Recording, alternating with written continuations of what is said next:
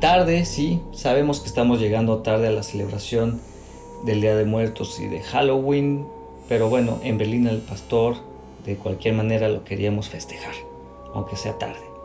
Y además, pues pensamos que nunca es eh, demasiado tarde como para contar historias que, de esas que enchinan la piel, historias que no dejan dormir. Yo tengo la mía, muy particular. Eh, antes les los pongo en contexto, yo antes pensaba, era de la idea de que aquí en Alemania, en reuniones sobre todo pequeñas, a diferencia de, de lo que me pasó varias veces en México y que creo que pasa en general en Latinoamérica, en estas reuniones eh, en Alemania pequeñas no, no se toca nunca el tema, digamos, de en algún momento de la noche, como me pasó en varias reuniones en México, eh, ningún tema que tuviera que ver con lo sobrenatural. Ninguna anécdota del tío, la abuelita, personal que tuviera que ver con fantasmas, con apariciones, con cualquier eh, cuento que, que incluyera alguna criatura de la noche. Pero en esta reunión a la que fui, había un tipo que no he vuelto a ver desde entonces. Solo me acuerdo que se llamaba Mijael y contó una historia que me erizó la piel. Dijo que él venía de, del oeste alemán y que ahí cerca de, del pueblo del que era había un, un pueblo que se llama Valniel Hostert. Efectivamente existe el lugar, además, efectivamente existe este edificio. Pues bueno, él hablaba de este edificio donde se decía que por las noches se escuchaban lamentos, se escuchaban gritos, se, se escuchaban llantos. Y bueno, resultó que él se puso a investigar y o indagó a través de conocidos, viejos, eh, no sé si sus propios abuelos, no recuerdo bien, pero sí recuerdo que, que efectivamente eh, llegó al, a la conclusión de que este edificio fue uno de los 30 que aparentemente hubo eh, alrededor de toda Alemania, que eran hospicios, hospicios donde se ingresaban a niños y niñas que tuvieran alguna discapacidad física o una capacidad especial que tuvieran alguna especie de, enfermedad mental y los metían ahí. Y entonces los enfermeros, seguidores del régimen, pues poco a poco los iban eliminando, sobre todo con unas pastillas que, se llamaban luminal. Eso me, me, acuerdo que lo dijo, luminal dijo. Y aparentemente en este lugar, pues fueron varias las, las decenas de niñas y niños que fueron eliminados porque ustedes sabrán que para el régimen nazi gente que tuviese este tipo de discapacidad física o esta capacidad especial física o mental pues no servía para los planes de purificar la raza así que había que apartarlos y eliminarlos y este fue uno de esos sitios donde la verdad se los digo de todo corazón hay que evitar ir por las noches, como luego fui enterándome poco a poco de varios lugares más que en este país es mejor no ir de noche. Esto es Berlín el Pastor, mi nombre es Carlos Jesús González alias Chuy y espero que tengan una agradable velada en compañía de nuestros monstruos. Berlín al Pastor seis nopales en Alemania. Berlín, Berlín, Berlín, Berlín, Berlín, Berlín al pastor. Con un chingo de salsa, por favor. Pásele, pásele. ¿Cómo que no tiene piña? Hola, buenas noches. Estamos en Berlín al Pastor. Eh, a todos los que, las, las chicas, los chicos que nos están escuchando, señoras y señores, los saludamos desde esta noche tenebrosa de Berlín. Eh, no nos acompaña para esta ocasión Yaotzin Botello, pensamos todos que le dio un poco de miedo y por eso no se asomó a este tema que vamos a abordar en, esta ocasión. Y bueno, sin perder más tiempo nos vamos directamente con, nuestro, nuestro gran amigo de, la zona terrible y sangrienta de Kreuzberg, que es Alejandro Moncada, alias Monk. Este Monk, no sé si tú estás de acuerdo con lo que yo expuse, pero efectivamente llevo yo mucho tiempo porque soy un gran fan, digamos, de lo que es el horror, el terror, los géneros cinematográficos, literarios, la manera en que afecta a las personas y demás. Eh, pero no sé si tú, al igual que yo, has estado en este tipo de reuniones, eh, que en, en si, si, haces como la analogía, en México seguramente en estas reuniones pequeñas o alrededor del fuego, lo que sea, alguien sacaría un tema relacionado con lo, con lo sobrenatural. ¿Te ha pasado? Eh, bueno, yo tengo una, hola, una política de fiestas que ya sea en México o en Alemania, cuando alguien eh, saca una guitarra o empieza a contar historias de terror, voy discretamente al baño y luego ya me desaparezco de la fiesta. es que soy muy no, ¿cómo se dice? Influenciable. y a mí es las historias de terror, luego ya no me dejan dormir. Aunque me gustan mucho las eh, películas de terror y el género, pero escucharlas en vivo, sobre todo las de fantasmas, me, sí, no, no me dejan muy tranquilo. Pero es verdad que, que, en Alemania es, eh, no me ha tocado nunca. Y eso es raro. Creo que lo alemán tiene más el lado esotérico, ¿no? Una cosa más quizás espiritual, mística, o lo, eh, la homeopatía. Entonces, pero de, de, historias de fantasma. Bueno, está también toda esta parte de los gnomos y duendes y lo relacionado con el bosque y la naturaleza.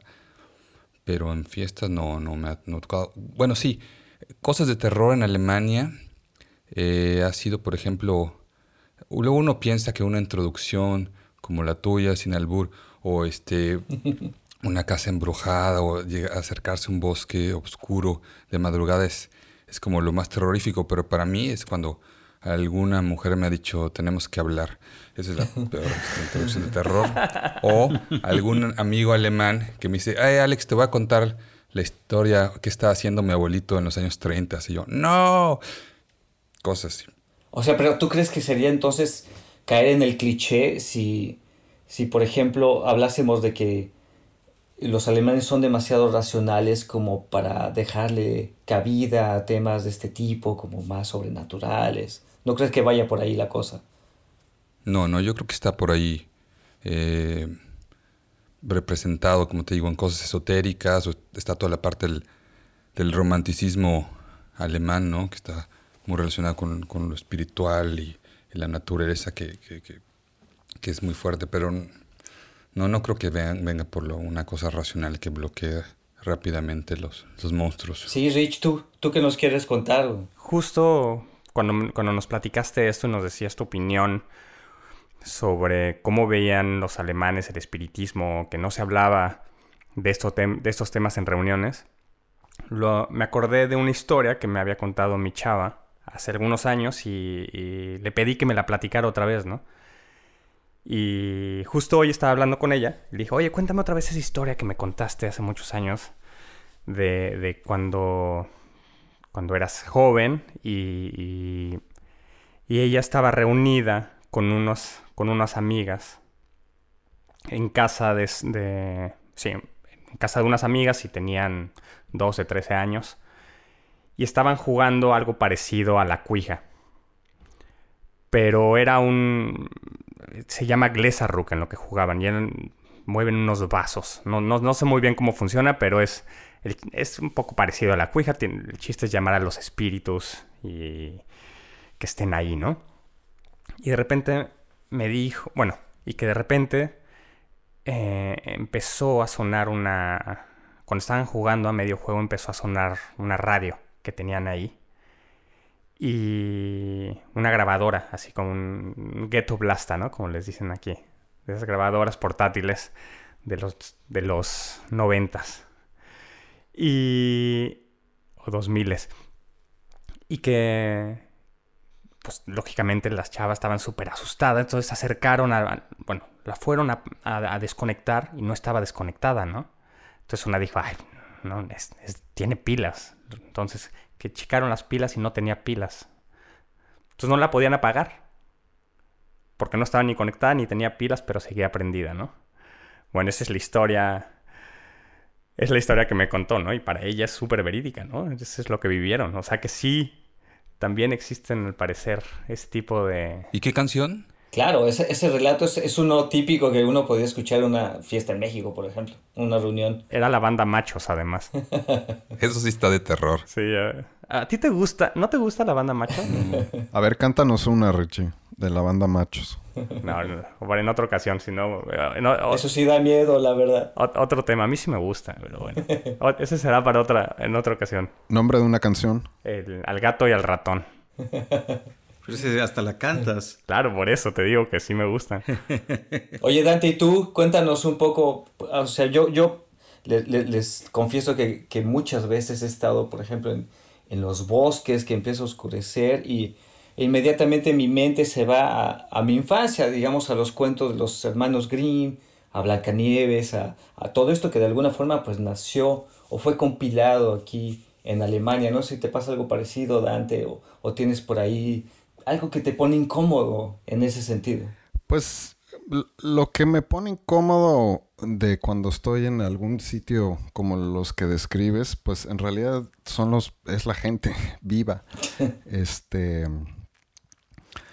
eh, hace algún tiempo hice una serie de fotos que, que, en las que justamente una de las premisas era irse a meter a, irme a meter a uno de los lugares que me daban miedo o que me darían mucho miedo hacer fotos eh, en la Ciudad de México, ¿no? Entonces me empecé a meter a, los lugares más oscuros que veía, los parques y tal, este, con la cámara y en realidad sí, la gente es la que eh, ya de noche empiezan a, hacer cosas extrañas, este, a aventar botellas, así al, a la inmensidad de la noche, este, y ese tipo de cosas, pues sí son más peligrosas. Pero en realidad, eh, alguna historia de, de miedo o, o, eso, yo no tampoco he escuchado este, hasta ahora que pregunté. Y por ejemplo, a mi hijo,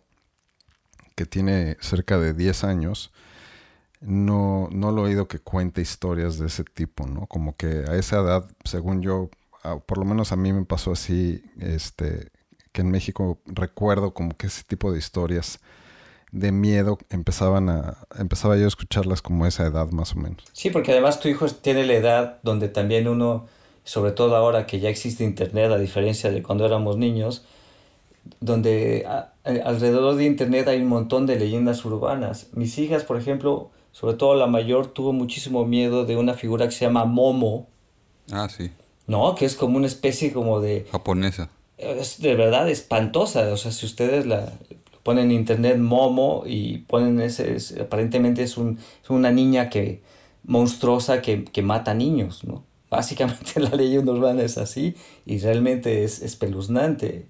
Y, y yo tenía a mi edad eso, eso eh, eh, ese tipo de temores, porque el programa un poco lo que yo quería rescatar, o lo que quiero rescatar es también, creo que el terror y el miedo tienen que ver con nuestros miedos de infancia, ¿no? Con lo que temíamos eh, cuando éramos niños. Tú, Fer, por ejemplo, me dijiste que no te gustan las películas de terror, pero tiene que haber algo por ahí, alguna película que viste o algún suceso que te, que te puso eh, la alarma y dijiste, esto, esto no es para mí, ya no quiero esto. Pues no sé, o sea, en general creo que no es, eh, digamos, el estilo de, películas que más me agrade o me, atraiga. Yo, bueno, creo que ya no recuerdo si eran 80s, 90s, que todas estas series de, de Viernes 13 que salieron, eh, ¿cómo se llama esta? Con, bueno, ¿se acuerdan de ese tipo de series?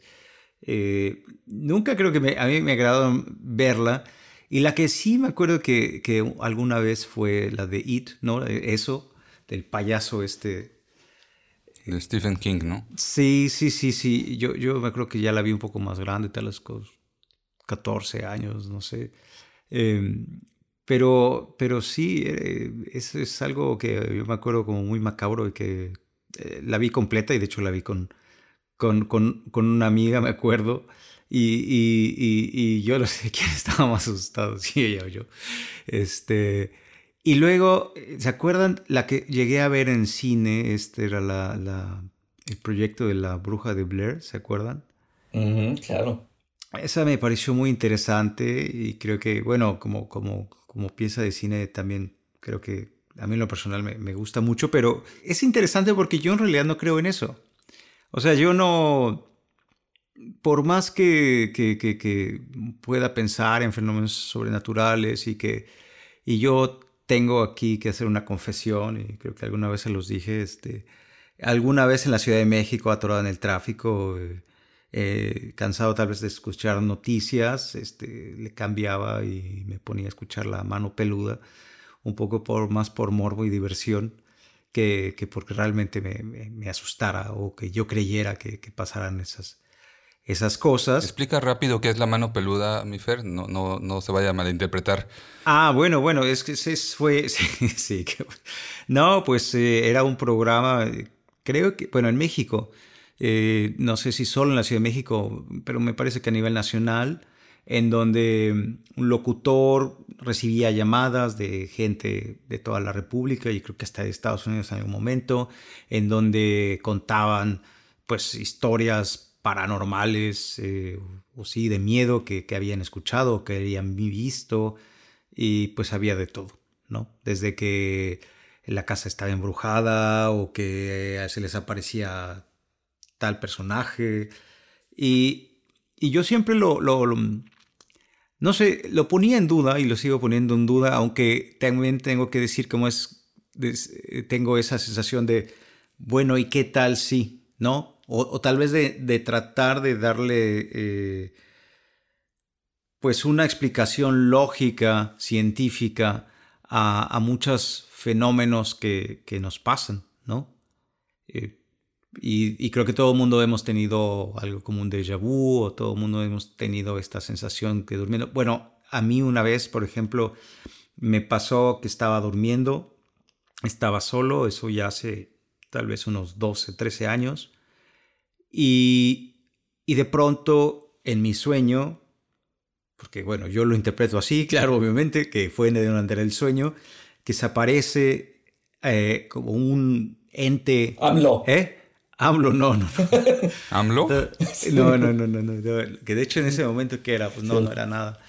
Eh, ni era Era un espíritu, cabrón. Un espíritu. No, pero, pero sí, se, se, apareció algo. Y yo me acuerdo que era algo así como verde, un poco. Eh, que irradiaba, ¿no? Como, como esta imaginación que tenemos con de algo radioactivo. Y que se metía en mi cuerpo y mi imagen era de, yo estarme viendo en la cama, y, pero me levanté y me desperté de, realmente del shock. Y yo, después me costó mucho trabajo dormir. Y no podía dormir porque a, pesar de que mi parte lógica decía, a ver, está soñando y aparte, pero era tan real.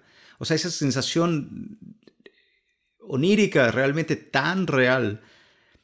Puedo decir que la sentí como, como, como, como, como, sí, como si hubiera realmente pasado. Y entonces en mi recuerdo, realmente cada vez que me acuerdo de ese suceso, pues no deja de enchinarse en la piel porque, porque así lo viví. Claro, te pones a, te pones a dudar un poco de, de, esa racionalidad de la que hablas, o, sea, o que tú mismo quieres encontrar en ti mismo, me parece, ¿no? Sí, o sea, digo, al día de hoy, al día de hoy yo no, no voy a decir se me apareció un espíritu o algo así, ¿no? Yo personalmente, pero de que el miedo fue real y de que la sensación fue real, eso definitivamente. ¿Pero crees que ha influido que, que tienes un, espejo en el techo? Desde entonces ya, ya no usas, ¿no? no, no, ya, ya está pasado de moda. ¿Tú, Rich, por ejemplo, eh, recuerdas alguna película, la primera que te, eh, no sé, o programa de televisión que te aterró? Pues chistosamente también fue la de eso. Ah, mira. Me acuerdo, me acuerdo, yo, yo también un poco como el Fer, tampoco soy mucho de películas de terror, más bien soy de, de comedias románticas y, la banda machos, ¿no? sí, exacto. Julia Roberts. Exacto, no, esas me encantan, güey. Entonces, pero bueno, me acuerdo que cuando vi la de, la de eso, un, par de, de días después, me fui, o nos, nos fuimos con mi familia a, unos días a casa de unos tíos en Cocoyoc. Y, no, no sé, bueno, Cocoyoc era como un, era como un, este, era como una pequeña ciudad privada, ¿no? Así, una privada gigantesca. Y, y me mandaron a tirar la basura y me acuerdo que las coladeras estaban así como en como en como en zigzag. Y yo acababa de ver la película y yo no podía acercarme a las coladeras, ¿no? Entonces me tardé eh, o sea, los botes de basura estaban a, a, no sé, a 50 metros. Pero fue una tortura para mí, ¿no? Pero fue esos 50 metros han sido los 50 metros más largos de mi vida, ¿no? Porque además, creo que ese It o el eso se parece, ese payaso se parece mucho a Momo, ¿no? Se comía a los niños también. Sí, sí, también, sí, claro. Sí, yo le, le, tenía terror. Entonces, me costó, me costó un buen rato volver a bañarme y, sigo sin bañar. No, no, Entonces, sí, es, creo que esa película. Después de eso ya, la verdad es que no, no Quizás El Exorcista, cuando la vi, también me mm. sacó de onda un rato. Pero ya la vi más grande, entonces no, no fue tanto. Yo creo que uno a veces no, no, sabe dónde va a encontrar este tipo de inquietudes, porque, por ejemplo, no me van a desmentir Dante y, Monca, que son, son ustedes, eh, Fernando y tú, son, y tú, Ricardo, son un poco más jóvenes, pero había una serie que se llamaba Señorita Cometa, y había un par de capítulos ahí bastante tenebrosos. Había uno de una bruja que me acuerdo que era terrorífico, que no me dejaba dormir. Bueno, las brujas de Cricri. Por ejemplo. Me, asustaban. Ah, la rola de, las brujas de Cricri. Con el reloj, ¿no? Que marcaba las 12. Exacto. De miedo. O la risa de, thriller. A mí me, acuerdo que me asustaba de Michael Jackson cuando ponía el disco. Estaba entre bailar y gritar. ¿eh? Tienes razón, este, Alex, porque yo creo que Alex Moncada, porque yo creo que el terror apela a esos miedos infantiles siempre, ¿no? Y, y ese fue, o eso está muy bien eh, documentado y recopilado, pues, con la obra de los hermanos Grimm, ¿no? O sea, en ese entonces me imagino que el bosque significaba lo oculto, la noche, pero también un lugar al que los niños no debían ir para no perderse, ¿no? Y, y, y por eso todo, o muchas cosas eh, muchas cosas eh, relacionadas con lo oscuro ocurren en los bosques, en esos cuentos, ¿no? Bueno, a mí, ahora que, estaban hablando de eso de, de, niño, yo, me, me, acaba en serio de, volver a, a, un recuerdo. No sé, supongo que todos han escuchado eh, de, bueno, Pedro y el Lobo, la versión de, Prokofiev. Y es una, bueno, es una pieza musical maravillosa, pero, pero me aterraba realmente cuando, cuando salía la, parte que hacía el lobo, ¿no? Y, y la escuchaba yo de, tal vez, yo me imagino desde los 5 o 6 años, y me acuerdo que mamá luego me decía que me fuera, no sé, a mi cuarto y, y, que, y, si estaba la luz apagada, yo no quería entrar. Y yo no quería entrar porque, pues porque me imaginaba que ahí podía estar el lobo. Y entonces eh, mi mamá decía, no, bueno, es que prende la luz o no sé. Pero le decía, el problema es que el lobo está en mi cabeza, le decía. Y, era, una sensación muy fuerte. Y, vuelvo a lo mismo, como, como lo dije en mi sueño. Pues quizá e, e, ese, ese, ese, miedo, eso, que tenemos es tan interno, está en nuestra psique, que pues aunque haya luz, a veces eh, no se te va, ¿no? Y, a mí me costaba, o bueno, no, ya no, ¿verdad? No sé cuánto tiempo me, tardé en que se me quitara ese miedo. Ahora escucho la pieza y la verdad es que ya no me provoca, pero, pero de niño sí.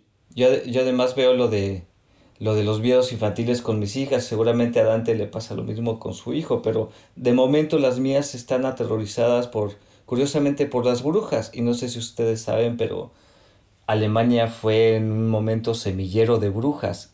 En ningún, ningún país europeo o ningún territorio, porque todavía no había países europeos, se ejecutó quemadas vivas a tantas brujas como Alemania.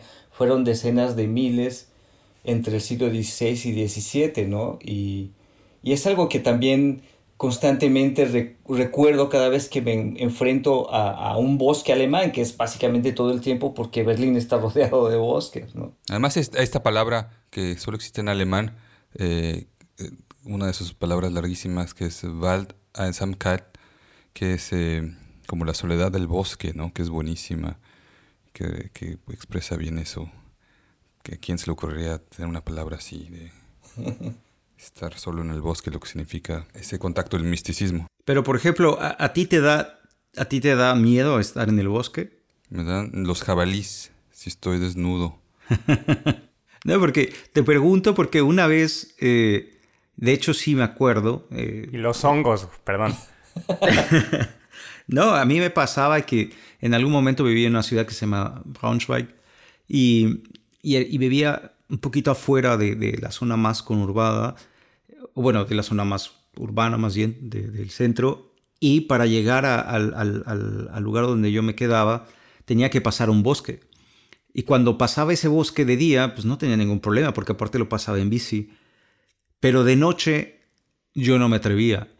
Y yo no me atrevía, y ahí sí tengo que decir, o sea, yo no me atrevía no porque pensaba que me fuera a salir un espíritu o algo así, sino, bueno, yo tengo que decir, yo siempre crecí en una ciudad y cuando no estás acostumbrado de pronto todos los ruidos nocturnos de un bosque, que es cuando salen muchos animales y eso, pues, y aparte no había luz, ¿no? O sea, la única luz que podías tener era la luz que llevabas en la bici. Y una vez lo intenté y, y- dije, no, no, no. Y a partir de eso yo prefería, aparte el- el- la decisión era importante porque dar la vuelta al bosque representaba como 20, 25 minutos más. Pero pues no sé, yo de todas maneras lo hacía porque eh, sí, como, como persona urbana, eh, meterme al bosque de noche me, me causaba pues mucha Pues claro, te partes la madre. Imagínate si, si no ves bien. Pues, te, digo, te puede pasar algo, se te cruza ahí un- una rama que no viste y te caes en la bici y te partes la madre. pues sí está de miedo eso. O te encuentras un hada del bosque que, que se aprovecha de ti. Pero, pero, por ejemplo, aquí, aquí, por ejemplo, sí, yo estaba en cementerios en la noche. O, no sé, o sea, de- de- de- porque aparte hay muchos, de hecho, bueno, yo tengo la impresión que aquí hay como que son más abiertos, muchos no tienen ni siquiera, sobre todo los históricos, muchos no tienen pues barreras, ¿no? Que los cierren o algo así. Y son bellísimos. ¿eh? Ajá, digo, aparte de, de sí, tienen, tienen su, vamos a decir, que su carisma. Su encanto. Y, y luego, no sé, estás este, tomando una cerveza y de pronto... De hecho, es creo que en Berlín, yo lo he visto mucho, es muy común que mucha gente se va a un cementerio por la noche a tomar una cerveza o algo así. Y yo nunca lo, lo he relacionado con algo que pueda dar miedo o que, que, que sea de terror. Pero yo no sé si en México sería la misma sensación. Bueno, el 2 de noviembre, ¿no? Lo que sí no- nunca se debe hacer en un cementerio es bailar sobre una lápida. ¿Por qué? Pero bueno, eso por respeto, me imagino. Mm, Pero no, además te cae una maldición Ah, sí. perruna, sí. Hay como varias películas al respecto. Lo que sí me, se me antojaría hacer, ya que estamos aquí en Berlín, ustedes conocen también que existe esta tradición en Alemania, bueno, en realidad en todo el centro y norte de Europa, del el Walpurgisnacht, que es como la noche de las brujas, que curiosamente es de- del 30 de abril al, al 1 de mayo. Y dicen que hay un lugar en Sajonia donde hay que subir a una montaña y entonces ahí incluso se, se, se escoge a la, a la bruja de la noche y la gente salta ar- arriba de las, de las fogatas. Es algo como muy hereje que se antoja para echar el desmadre y para, pues, no sé, revivir un poco esos momentos o, o jugar con esos momentos tan terribles que fue la quema de brujas de las que les hablo, ¿no? Que ya no existe. Sí, pues sí. De hecho, yo estaba en ese pueblo. eh, y ¿Ah, en sí? realidad, sí, sí, sí. Es eh, en, En Sachsen-Anhalt. En Harz, en las montañas del Harz, que son, digamos, las, Exacto. Las únicas montañas, bueno, comillas, montañas que, que hay en el norte de Alemania. ¿Mm? Tale, creo que se llama el lugar, ¿no? Como una sierra. ¿No es Tale? ¿No se llama Tale? Ajá, es en esa zona y, y de hecho hay estatuas y hay toda una tradición. Y yo sí estuve un día en ese, en esa celebración y, y mucha gente está disfrazada, disfrazada de brujas. Es, hagan de cuenta que es como mercado navideño pero adaptado a, esas tradiciones y se prende fogatas. Y pues es, es muy bonito, la verdad. No sé, o sea, tal vez quizá ya es más comercializado. Eh, pero efectivamente, y de hecho, eh, por eso está la, la- bueno, no sé si conozcan la expresión de eh, in den Mai, que, precisamente se habla de, esa tradición del de, último día de abril, en la noche, bailar para, para el primero de mayo. Viene de ahí. Pero sí, bueno, si pueden, vayan. Si están aquí en Alemania, este, los Harts son muy bonitos. Se puede ir.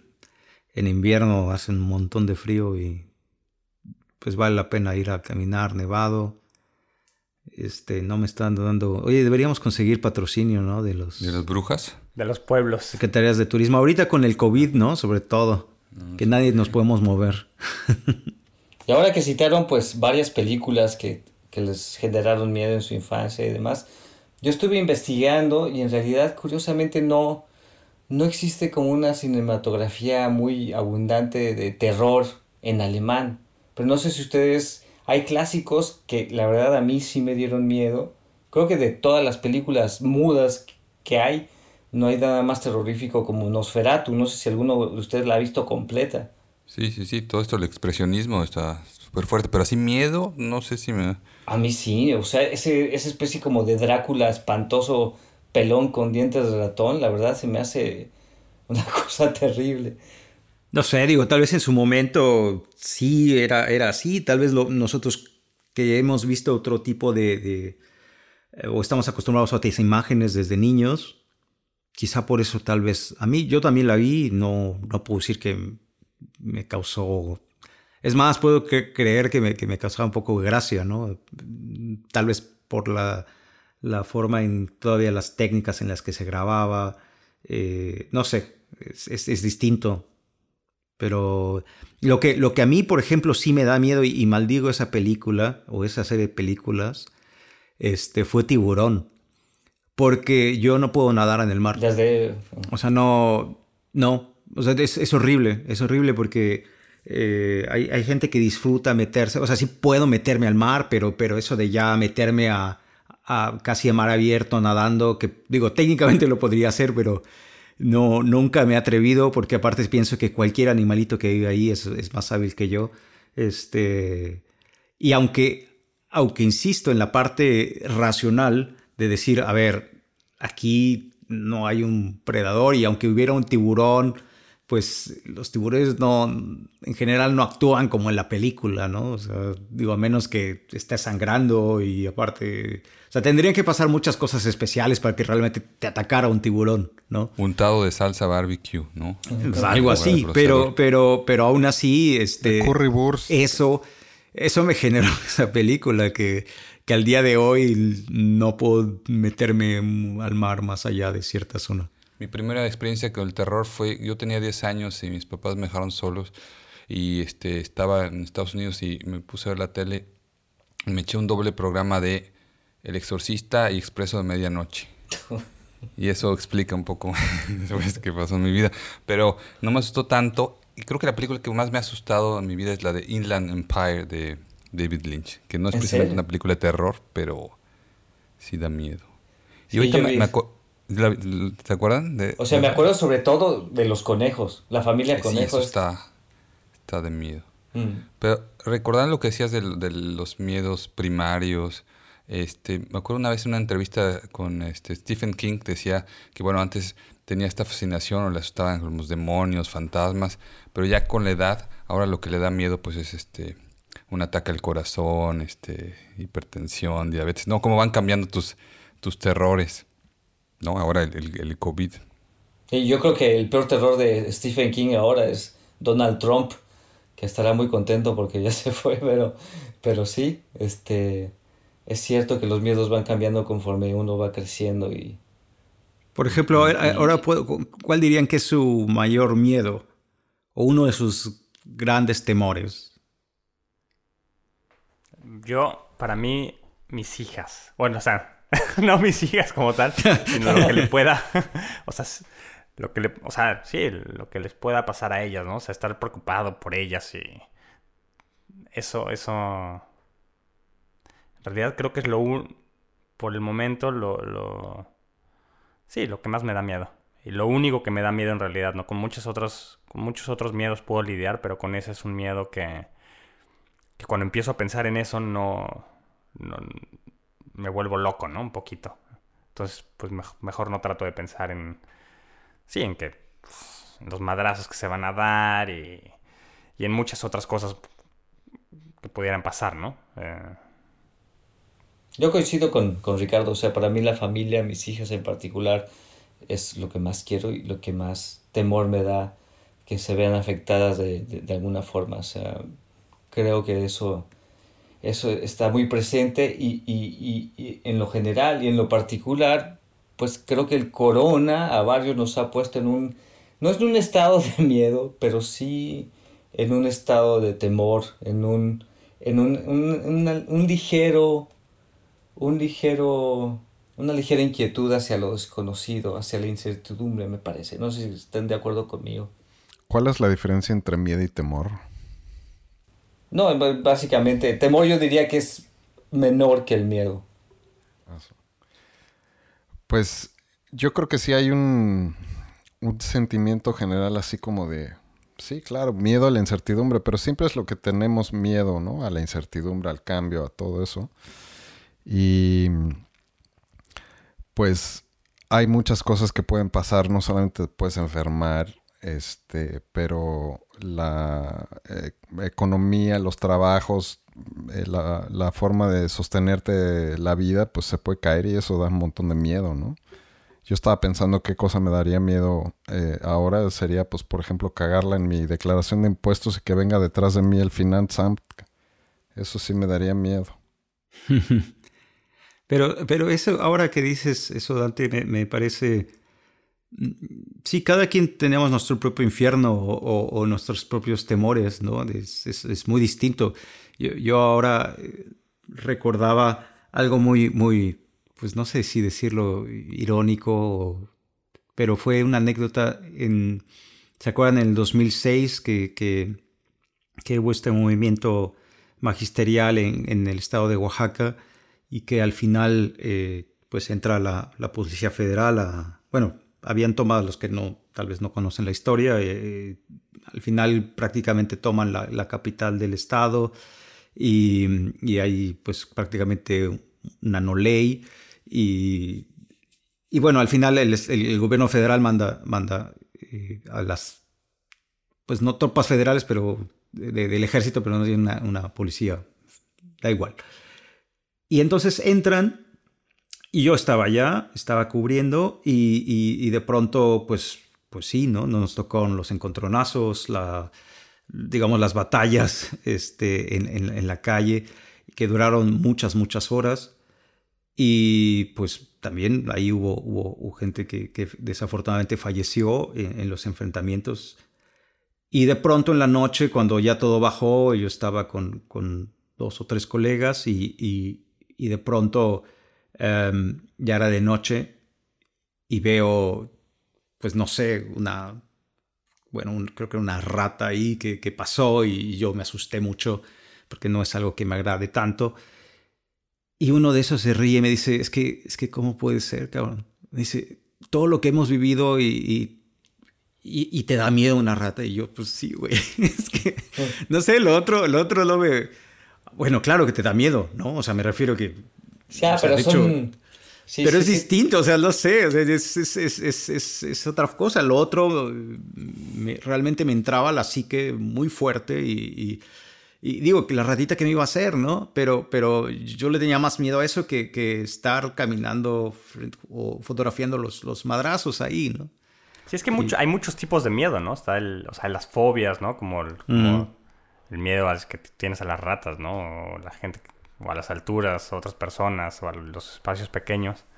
Y otros los, los miedos a, eh, a la incertidumbre y a las películas de terror y a lo, a lo sobrenatural, ¿no? Creo que hay una... Eh, en, el, en el terror y en el miedo hay parece que muchas gamas. Es cierto, pero, pero si volvemos al tema central, digamos que, que hablamos de un miedo más eh, sobrenatural, eh, creo que es distinto porque es inexplicable, no es, un, es, no, es algo que, a, diferencia de los soldados o de las, los agentes de seguridad, pues, tiene todo como una cadena de, de, una secuencia, digamos, racional.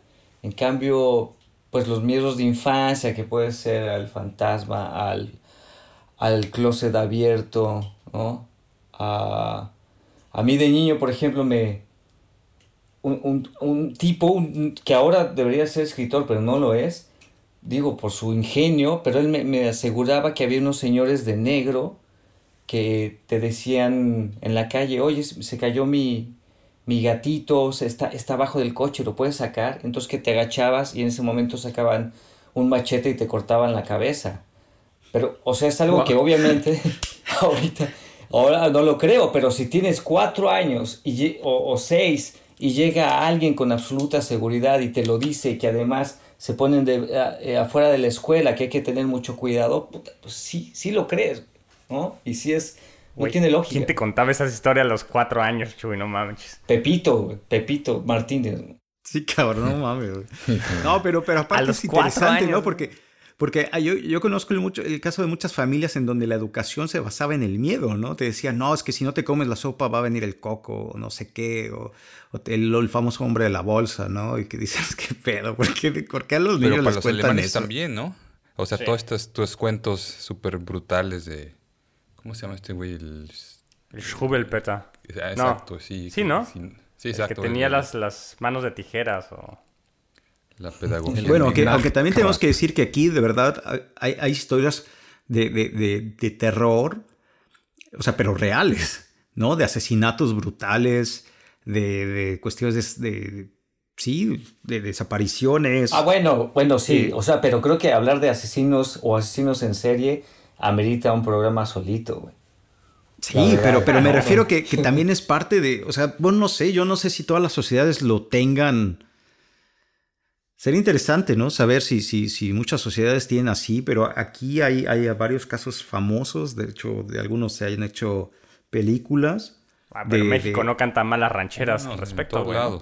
Pero sería interesante imaginarse de pronto que hubiera una noche de los muertos vivientes en Alemania y que se despertaran todos los un batallón del SS. Eso es, eso es lo que está fuerte, porque además sí es cierto que hay, hay mucho, mucha gente que relaciona o está segura o afirma que el nazismo tenía una relación con el esoterismo, con cierto tipo de esoterismo. Y parece que Himmler y otros personajes de, de, del nazismo realmente eran bastante esotéricos. Y luego pues, lo, lo rescata, por ejemplo, la película Indiana Jones, la primera, no sé si se acuerdan que trata de que los nazis están locos por encontrar el arca de los diez mandamientos, ¿no? O sea, donde están los diez mandamientos. Y, y al final la destapan, pero obviamente es un, es un ser siniestro nazi el que destapa y quiere el poder. Y en la tercera, Indiana Jones son los mismos nazis, pero queriendo rescatar el, el, el, la copa de Cristo, ¿cómo se? El Santo Grial, ¿no?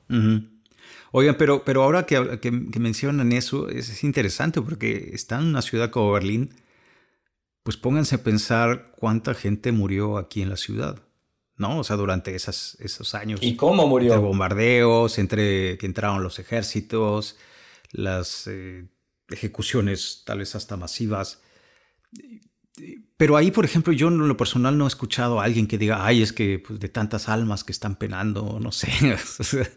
No sé, no, digo, no sé si ustedes han escuchado algo distinto.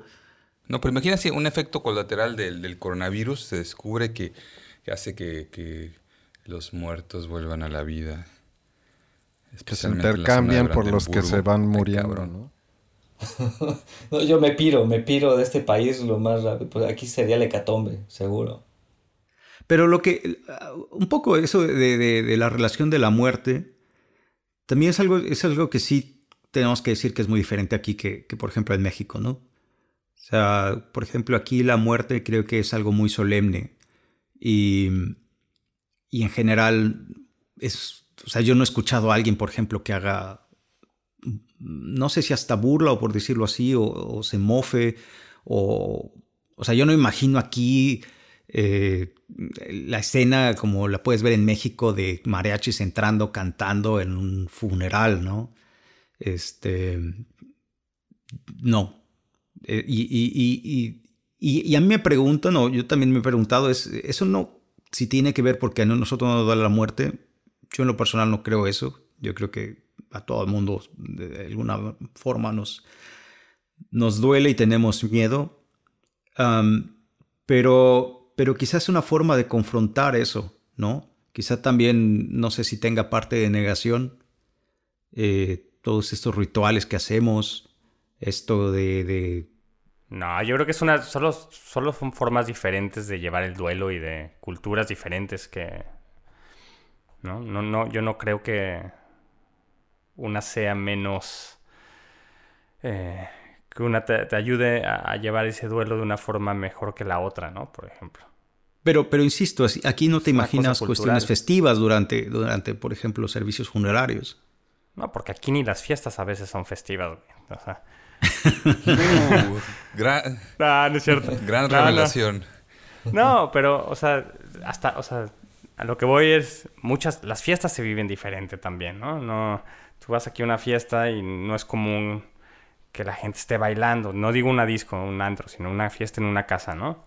No hay perreo. Y una pachanga en, México, pues que no tenga baile va a ser muy pues, más complicado. La sabrá seguro, ¿no? Pero entonces, o sea, no, estamos hablando de fiestas, pero lo que voy es de, las diferencias culturales, ¿no? No, no creo.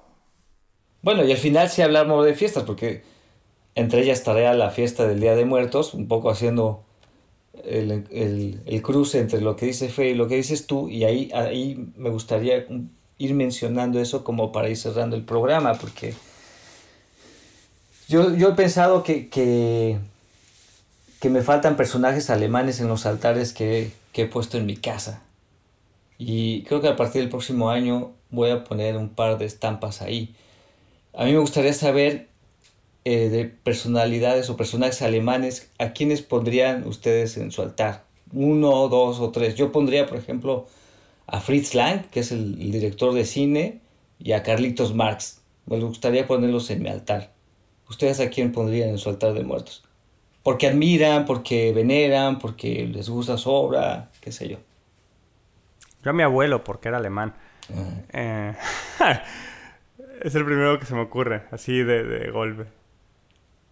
¿Tú, mi Fer? Literalmente sí me agarraste en curva. pues. Este, pues, no sé. De hecho, de hecho, yo tengo que decir que desde que vivo acá yo nunca he puesto un, altar. Y justo estaba hablando con mi chica que, que si nos gustaría el próximo año hacerlo.